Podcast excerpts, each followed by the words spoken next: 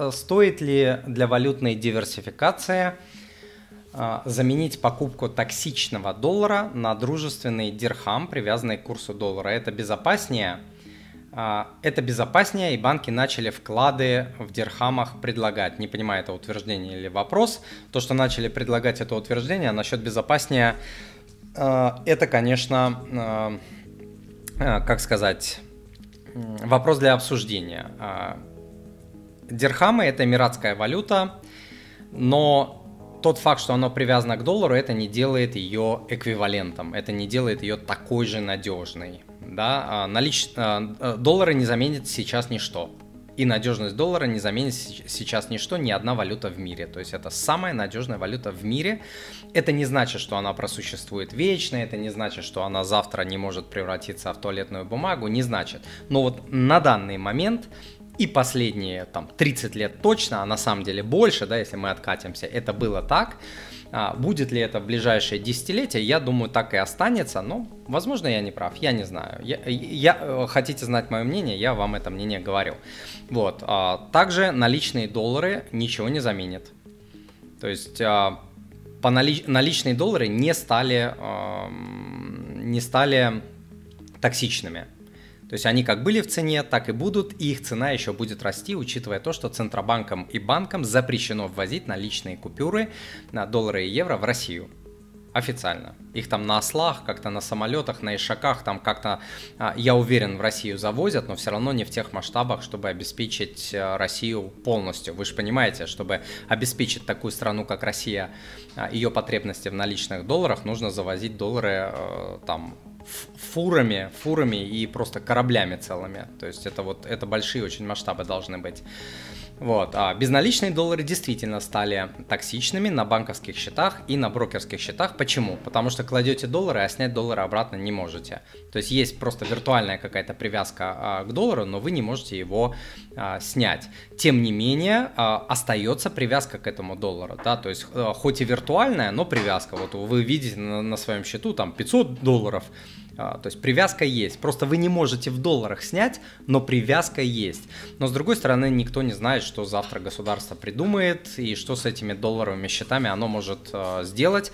А, здесь эти риски нужно понимать. Дирхам привязана к доллару.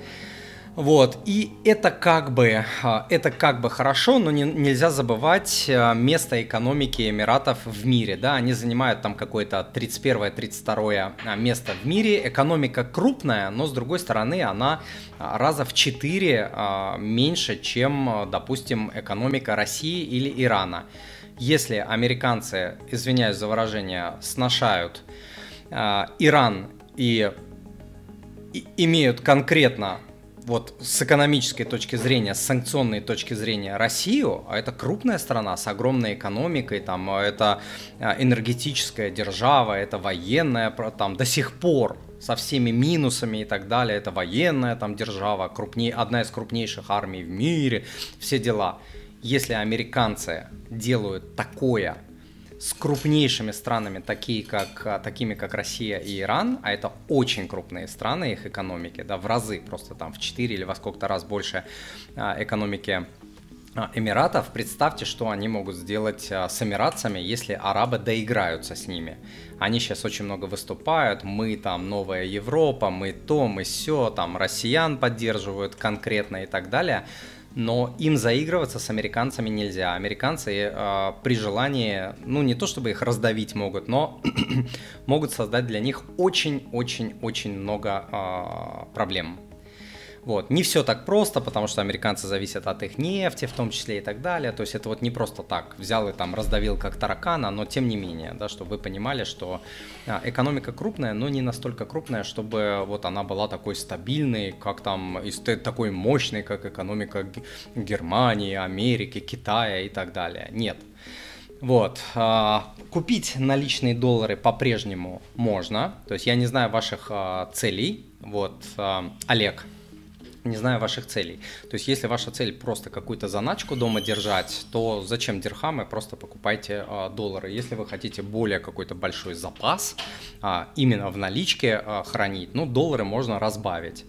А, если вы хотите хранить не в наличной форме, в банках или где-то, то, а, ну, получается, да, с долларами а, проблема вот, тогда можно уходить в какие-то другие валюты, и дирхам это пока дружественная валюта, пока. Ключевое слово пока. Завтра она может перестать быть а, дружественной. Это все-таки более экзотическая валюта.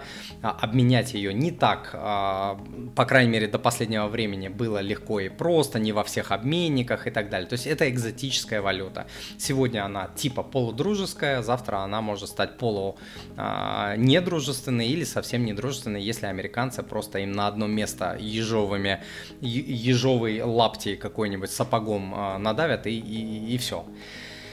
Вот, а, вот такое мое мнение. Ну, еще один такой важный а, момент. Мы же с вами помним, Олег, что держать деньги в, валюта, в валюте, просто держать, это, в принципе, не очень хорошая идея, потому что вклады не обгоняют инфляцию. Они практически там 3 копейки зарабатывают, смешные абсолютно проценты.